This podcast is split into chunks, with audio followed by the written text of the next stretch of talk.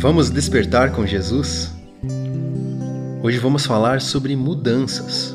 Um texto da Esther Xavier da equipe Despertar com Jesus. O texto bíblico se encontra no livro de Provérbios, capítulo 12.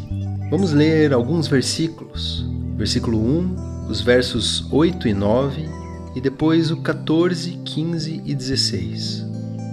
Diz assim: Aquele que quer aprender gosta que lhe digam quando está errado. Só o tolo não gosta de ser corrigido. Verso 8.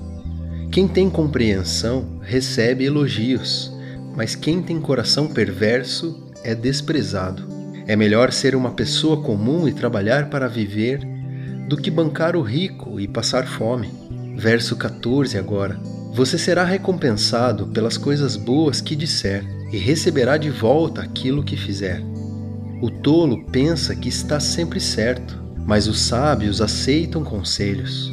Quando o tolo é ofendido, logo todos ficam sabendo, mas quem é prudente faz de conta que não foi insultado.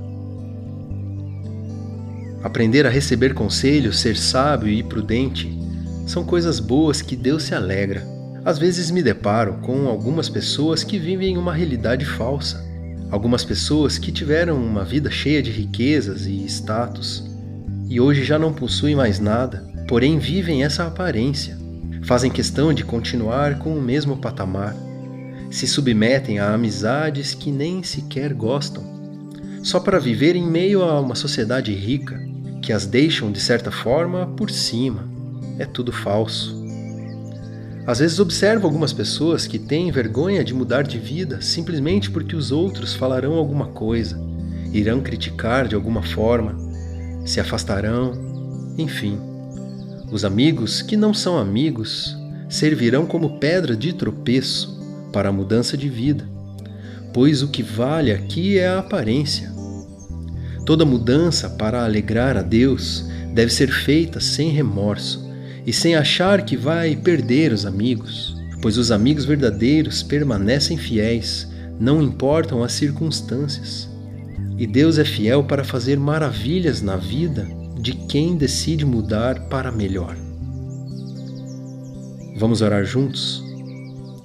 Pai, que possamos ser sábios como tu és, que possamos ser humildes, que possamos saber perdoar mesmo se formos ofendidos e saber olhar para o próximo com amor, sem julgamentos, orando e ensinando os teus propósitos.